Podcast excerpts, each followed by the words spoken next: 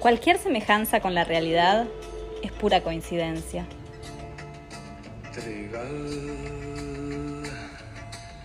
donde mis manos se dilatan, se comprimen y arrebatan el color de tu trigal. Trigal, ay, trigal.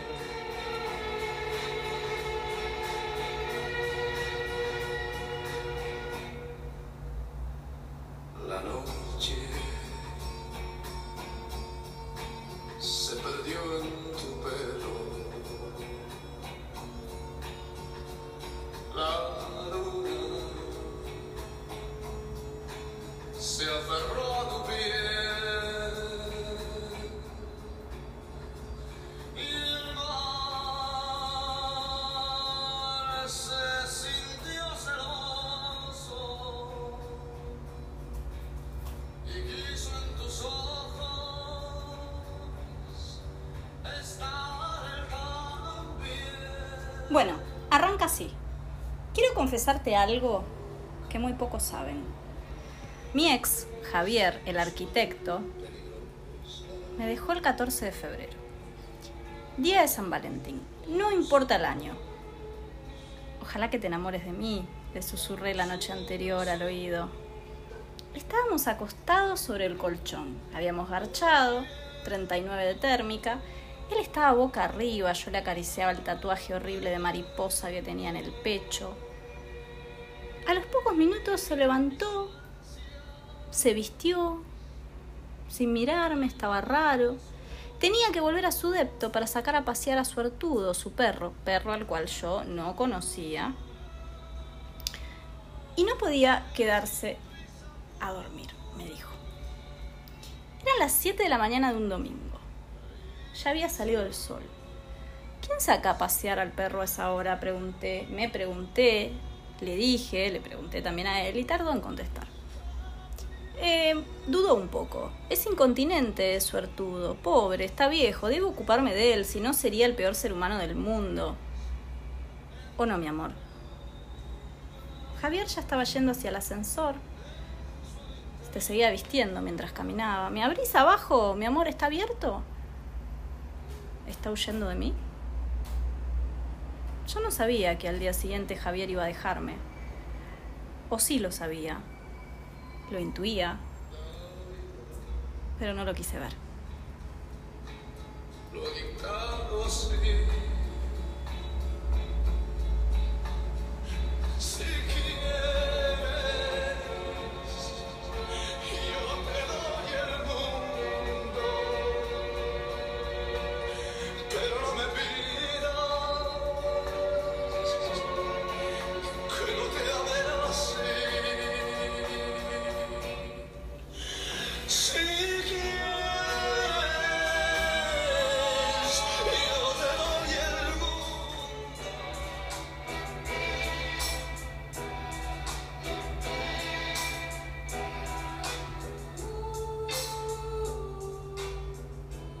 Tengo que sacar a pasear a mi perro, a Sortudo. Pobre, está viejito, ¿viste? Eh, no, no puedo quedarme a dormir con vos. Pero, ¿lo entendés, amor?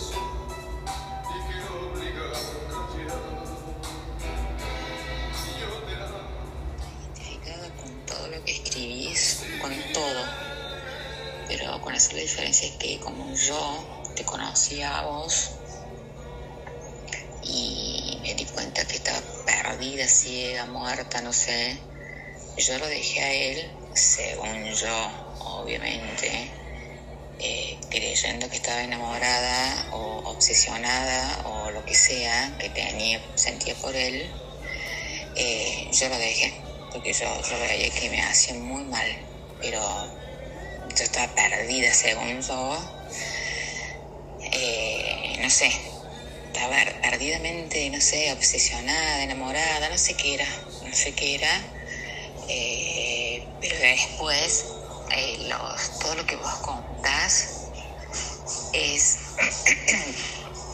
absolutamente igual. La única diferencia es, es que yo lo dejé a él, él obviamente no, no, no, pero sigue siendo el mismo pelotudo, pero...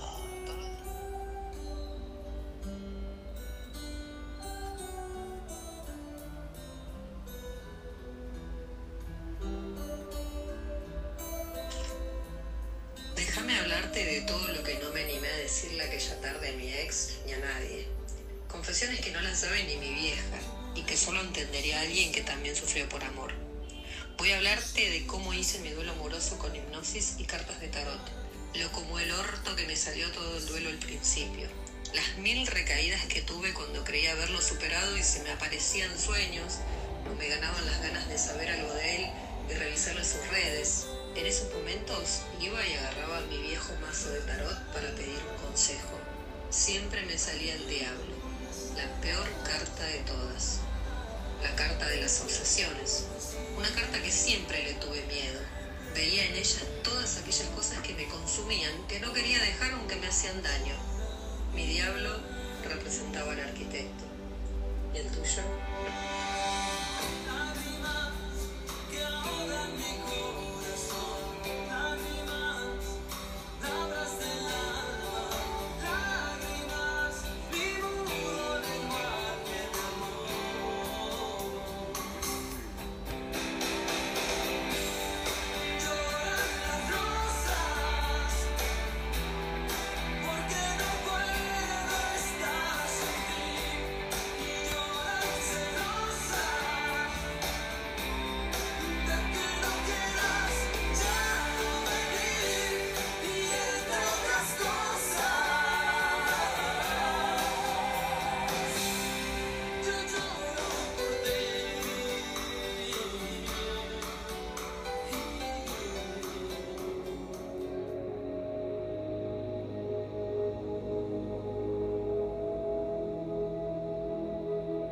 Bienvenido, bienvenida.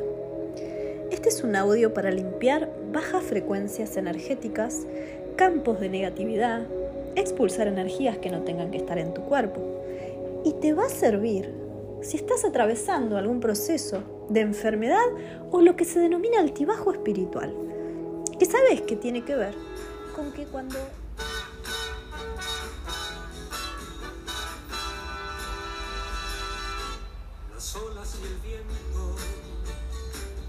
Bueno, basta, carajo, basta. Esto es una pesadilla. Realmente le tiré una fucking maldición esa noche cuando le dije ojalá que te enamores de mí. Tanto poder tienen las palabras, tanto poder tiene el fucking pensamiento que voy a poder influenciarte de ese modo, querido Javier. Tengo que empezar a decir que mi ex era seguidor mío en Instagram, loco. Un tóxico. Me investigó toda la cuenta, desde el principio, desde el 2018, se vio todos los videos de tarot de la Semana de los Signos, de los cuales no me enorgullezco. Y la primera vez que empezamos a hablar por WhatsApp, luego de, de conocernos en una famosa app de citas, me lo confesó. Tengo que decirte que me vi todos los videos tuyos. Y yo le dije, eso amigo es una red flag gigante, como de luces de neón. A ver tu Instagram, lo tenía en privado. Me aceptó. Ni una foto. Eso hablaba más de él que de mí, obviamente. Sin embargo, como no soy lineal, como soy contradictoria, como no sé qué carajo quiero, o sé qué quiero ahora, pero no sé qué voy a querer en 15 minutos, le permití acercarse sabiendo que era lo menos conveniente del mundo para mí y descubrí que era literal. Si había de aprendido mi Instagram de memoria y sabía más de mí que yo, de lo que yo opinaba de mi sex, de los boludos de mi sex. ¿Y sabes qué me dijo? Me dijo, yo quisiera hacer un capítulo de tu manual del boludo. Y le dije, boludo, el manual del boludo ya fue escrito, llegaste tarde. En todo caso, ¿qué podía salir mal? Un año después volví a verlo. Me decía hipnosis y yo a él lo llamaba cariñosamente arquitecto, a veces. Otras veces le decía papi. Nos encontramos exactamente un año después en un café y vino directamente hacia mí.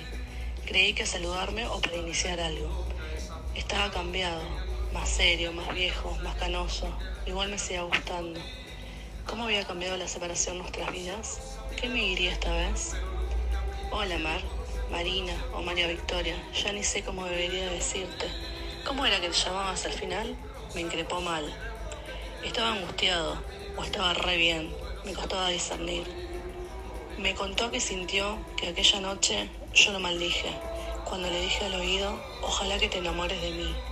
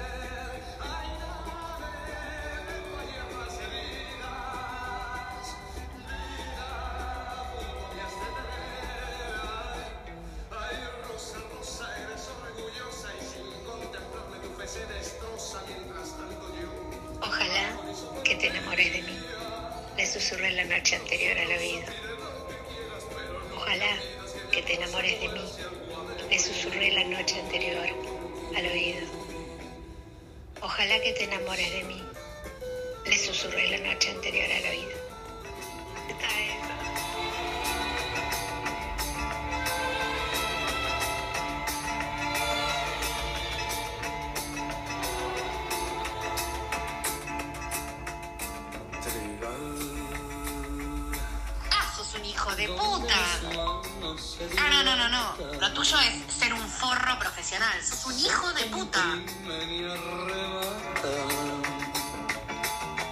el color de tu. Inspira y exhala.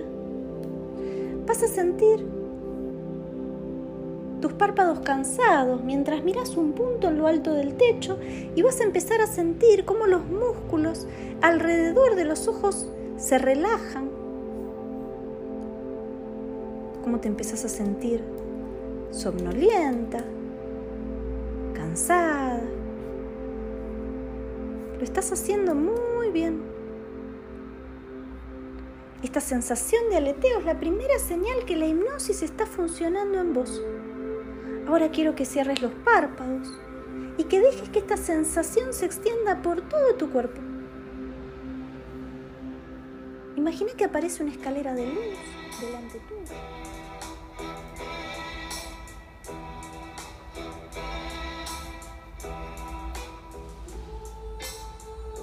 Ensayé mil explicaciones sobre este pelotudo.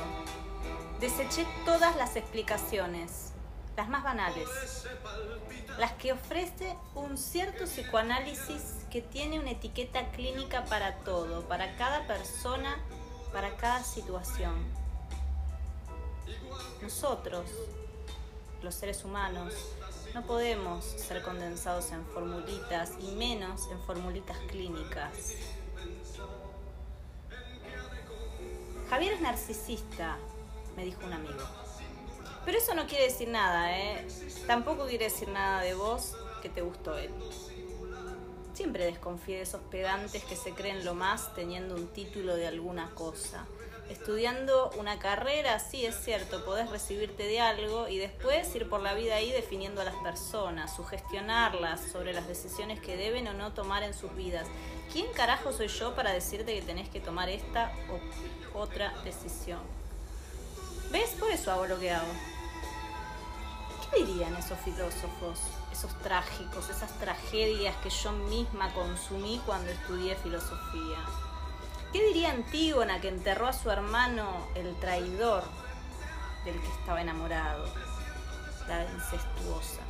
¿Qué diría Edipo el rey que se arrancó los ojos para no ver el incesto de haber garchado con su madre? ¿Qué dirían, eh?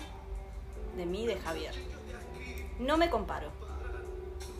Lo nuestro fue más bien breve, pero no importa, porque es un misterio y sigue siendo un misterio para mí. Y sea lo que sea que haya sido, jamás toleraré la explicación banal, superficial, al pedo de que pueda definirse lo nuestro con una fría categoría clínica.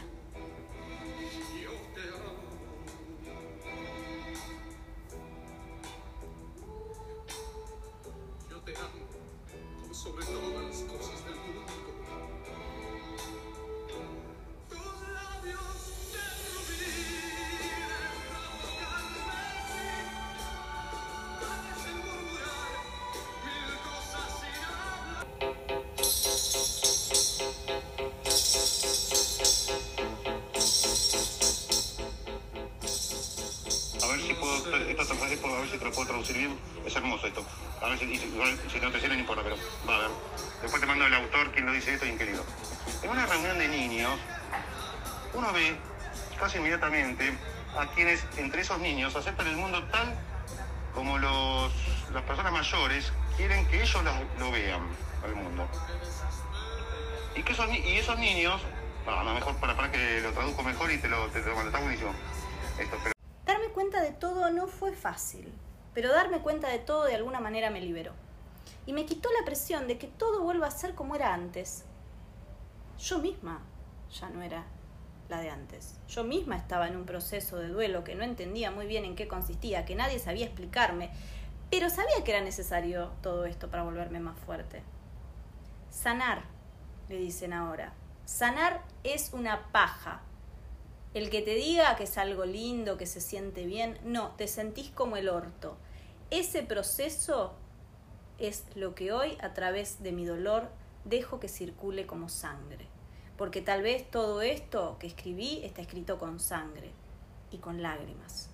Y no me arrepiento y vuelvo a llorar y confío en que servirá para algo, servirá por lo menos para deshogarme, algo es.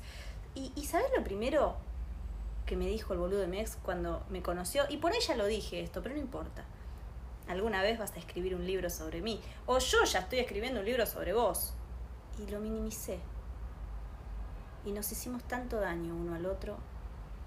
Y creo que ahora tenía razón mi ex. Ese libro tenía que existir. Y no se llama el manual del boludo. Y si pudiera o tuviera que tener un nombre, esta criatura le diría así. El libro de las lágrimas y de la sangre dedicado a mi ex que me rompió el corazón.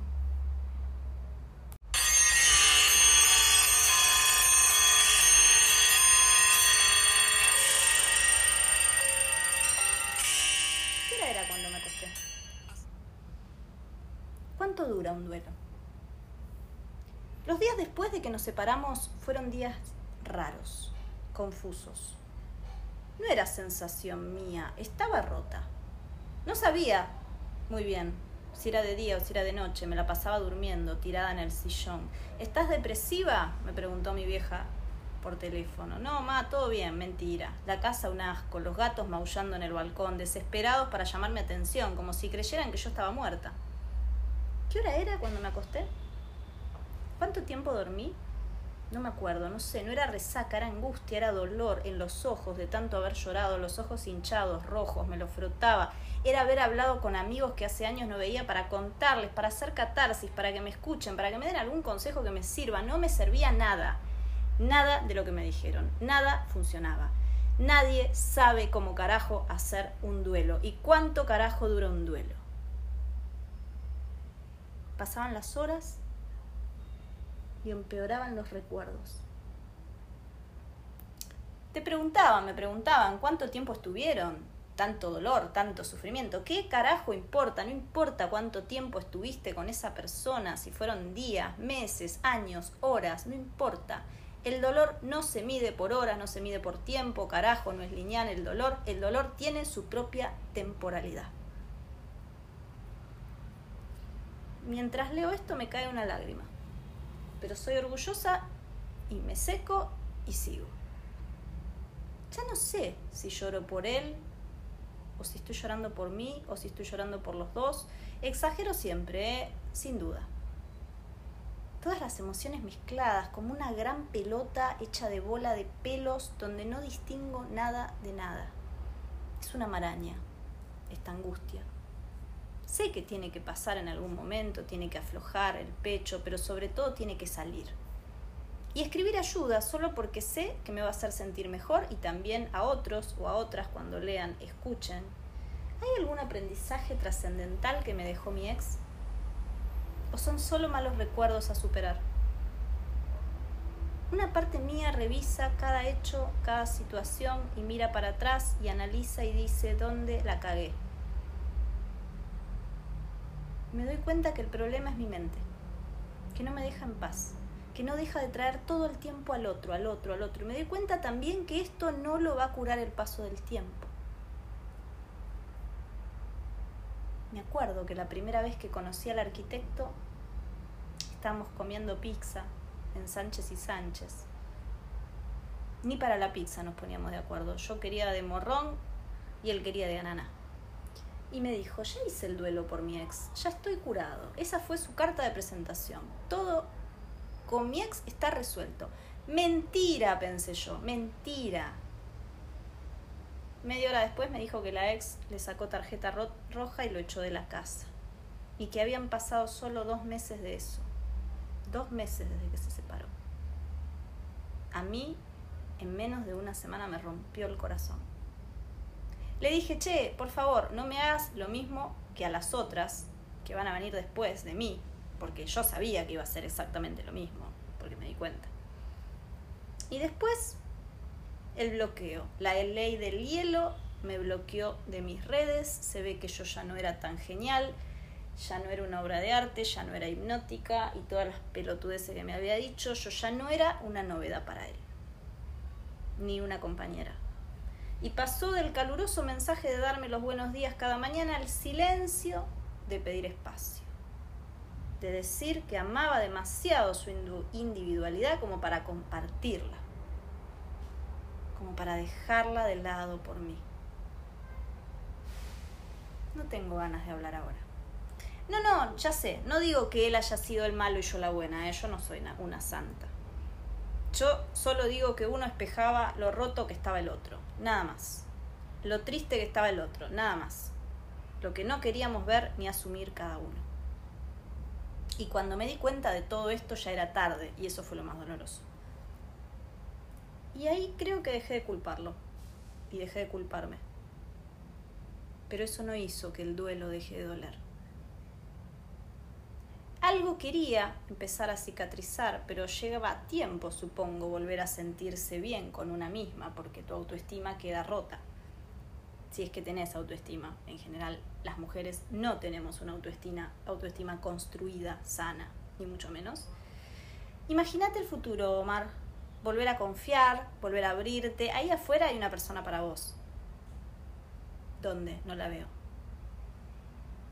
repetir otra vez la dinámica de volver a conocer a otro, qué desgastante, de intentar volver a confiar otra vez. Y acá una vez más nos damos cuenta que no se trata del tiempo, que no podemos medir el amor por el tiempo porque en este fucking momento siento, más bien sospecho que pueden pasar años y yo seguir así y seguir repitiendo una y otra vez lo mismo seguir buscando al arquitecto, esa persona con la que no fue, en otras personas, en otros pibes rubios hegemónicos parecidos, qué horror. Y lo peor, todo eso sin darme cuenta, porque nada de eso es consciente, esperando resultados distintos, haciendo siempre las mismas cosas, como un eterno retorno de lo mismo.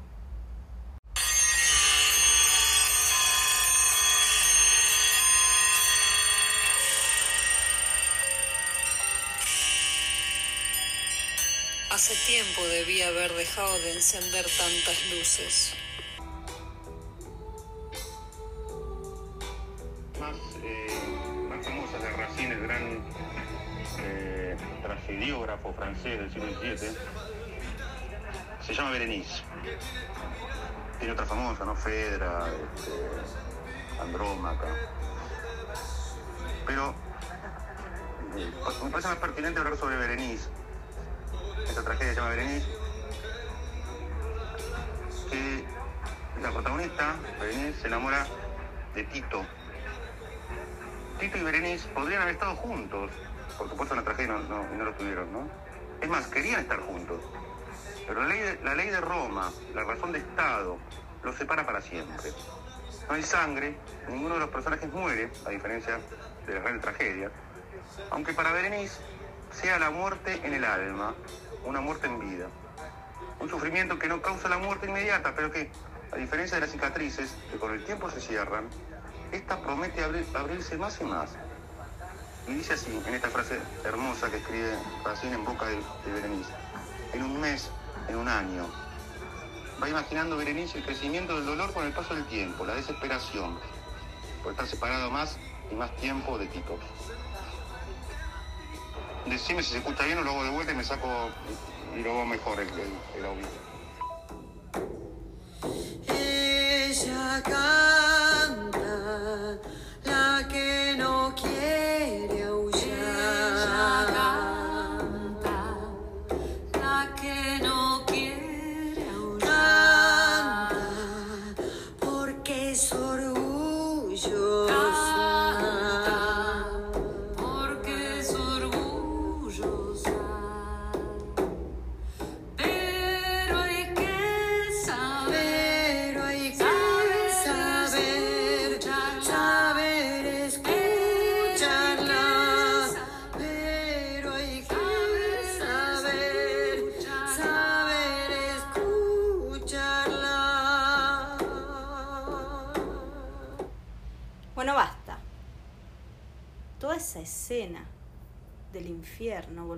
Entrar a mi dormitorio el día siguiente de que pase todo esto, de que me deje el arquitecto. Entré como un zombie, como pude, y vi mi habitación tal cual la había dejado la última noche que mi ex se fue.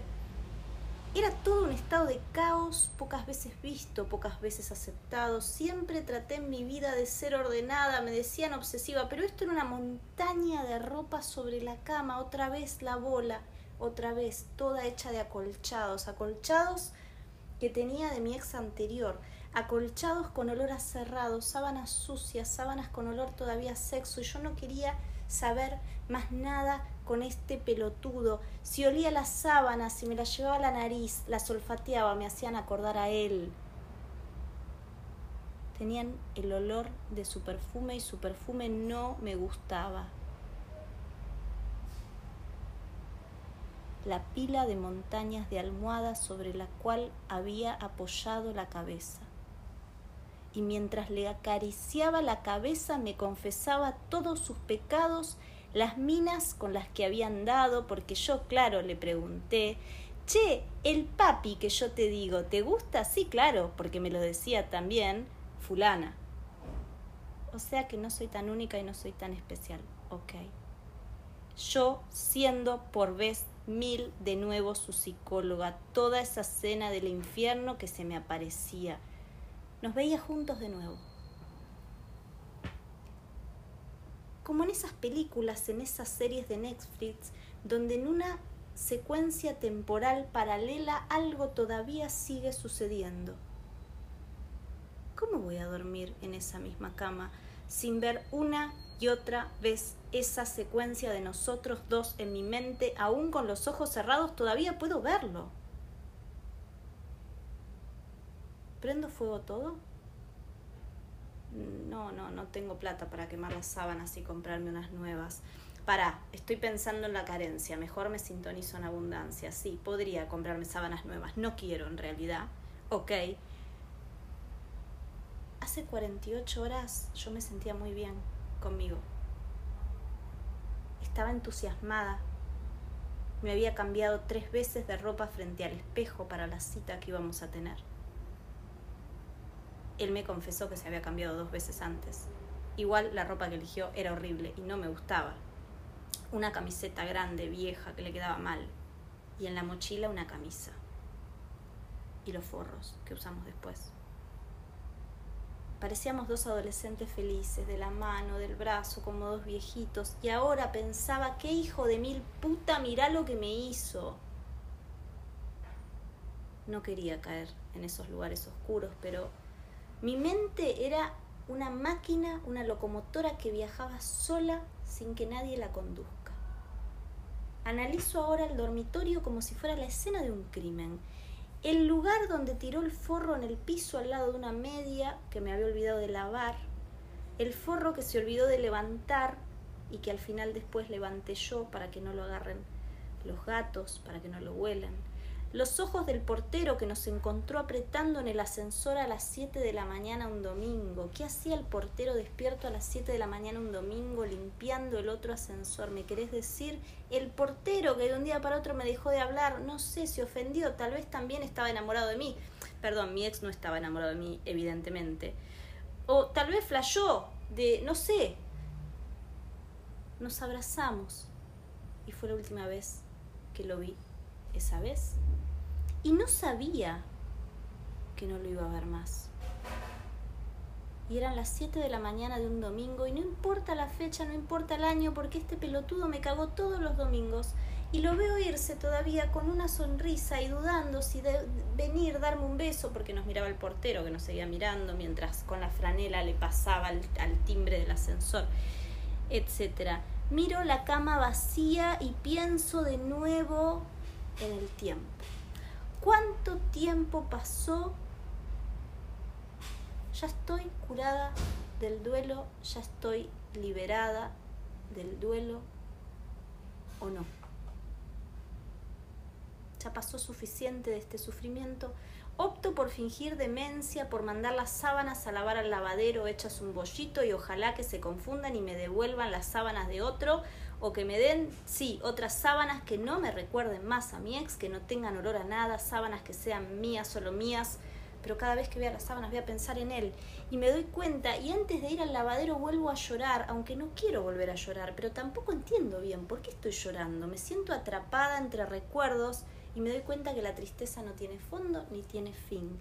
Estoy como desconectada de mi vida de siempre, hiperproductiva al pedo, de las cosas que me gustan, que me hacen bien, que me hacían reír, no tengo ganas de hacer nada y jamás subestimaré de nuevo cuando alguien me diga, che, mirá que no pude superar a mi ex. La verdad estoy sufriendo. Y todos en algún momento sufrimos o todos vamos a sufrir por un ex y me doy cuenta que no es claro cómo transitarlo para sufrir lo menos posible, para no darnos de alta brutalmente de este proceso con urgencia, este proceso que tiene que ver tal vez más con esto de abrazarnos, con consentirnos, con compasión por nosotros mismos, con volver a conectar con nosotros y finalmente con aprender a soltar, como se usa decir ahora, a ese ex de los lugares donde todavía habita dentro de nosotros como una mancha en la pared, como una mancha que por mucho que refregas, refregás y refregás no se va a ir. Y esa mancha va a quedar para siempre. Y me cagó los lugares a los que solía ir, los lugares que me gustaban, me cagó mi película preferida del año en el cual nos separamos y vos y yo ahora somos apenas una sombra de lo que éramos y no me importa que suene cursi, nada de esto me importa que me digan loca porque al parecer el que me dice cursi, el que me dice loca nunca aún sufrió por amor. Se puede sufrir por amor porque eso me parece claro ahora, pero a la vez si pienso en el amor, pienso, no es algo que nos tiene que inspirar, no es algo que nos tiene que revitalizar. ¿Y por qué cuando hablo de amor siento que hablo de tantas cosas, de tantas capas? El amor no es una sola cosa, el amor no es lineal. Yo deseaba a mi ex, es cierto, como vos deseabas al tuyo, a la tuya, o deseaste en algún momento. Pero ese deseo en algún momento se contaminó, se manchó, se convirtió en otra cosa, en otra de las infinitas capas de las que está compuesto. Y de mi ex yo ya no tengo nada, ni físico, ni material. Hasta borré su número del WhatsApp y sabía que iba a arrepentirme de hacerlo, porque lo hice en caliente. O sea, no solo bloqueé su contacto, lo eliminé. Y me arrepentí. Y después lo bloqueé de mis redes. Y pasó apenas un rato pero ya no recuerdo el apellido que tenía, porque nunca me lo aprendí. ¿Para qué iba a querer saber, aprenderme de memoria un apellido? O sea, lo único que sé de mi ex hoy es que era un arquitecto de Palermo. Imagínate, el arquitecto. No tengo más datos ni referencias. Sé que se estaba por mudar, tal vez ya lo haya hecho, no sé dónde vive, no sé dónde podría ubicarlo, más que por esas vagas referencias. El arquitecto de Palermo, que tal vez Hoy ni siquiera vivo en Palermo. Imagínate si voy a la policía con estos datos para tratar de hallar a este tipo. No puedo. No hay chances tampoco, creo, de que lo vuelva a cruzar o de que me contacte él. Si bien mis redes son públicas y abiertas, y él decía que era un gran fan de lo que hago, ¿lo hará algún día? ¿Volverá a asomar la cabeza a decirme un hola? ¿Será tan choto el universo? ¿Será tan jodido? ¿Habré podido perdonarlo ya cuando eso pase, si es que pasa algún día? ¿O todavía seguiré en esta eterna contradicción de odiarlo y de quererlo y de saber que hubiera sucedido? De guardar esa pequeña esperanza de que algún día tal vez no tengo que guardar nada. Sospecho que entre las cosas que más daño nos hacen está la esperanza y no debiera ser lo último que se pierde, sino lo primero. Lo primero. Hacer un duelo como haber chocado con un auto, te la diste contra una pared, venís a 160 por hora, perdés el conocimiento, zafaste, no te moriste, pero estás aturdido, no sabes dónde estás, no sabes quién sos. Mi ex me dejó por un mensaje de texto. Sí, a mí, que soy la gurú del amor, a mí me dejó por un mensaje de texto. No la vi venir, porque todos somos ciegos, sordos y boludos en el amor, que quede claro. Estaba en un cumpleaños, me puse en pedo y le pedí un consejo al pai un banda que estaba sentado en mi mesa porque estaba triste, porque mi ex se había ido a las 7 de la mañana para buscar al perro, para llevarlo a hacer pis, al perro que no sé realmente si tiene, tampoco sé dónde carajo vive porque nunca me invitó a la casa, todo un misterio. En ese estado de desesperación, cualquier palabra bastaría para sanarme o para destruirme. Me sentía vulnerable, perdida. ¿Todo por un tipo? Me preguntó mi vieja. Menos mal que vos te dedicás a eso, ¿no? Tenías ese temita superado, ya no, ma. Siempre se puede volver a caer más bajo. No se lo dije, lo pensé. Y nadie, nadie se salva del amor cuando el amor te encuentra tomando formas misteriosas que a veces hacen que confundamos el amor con otras cosas.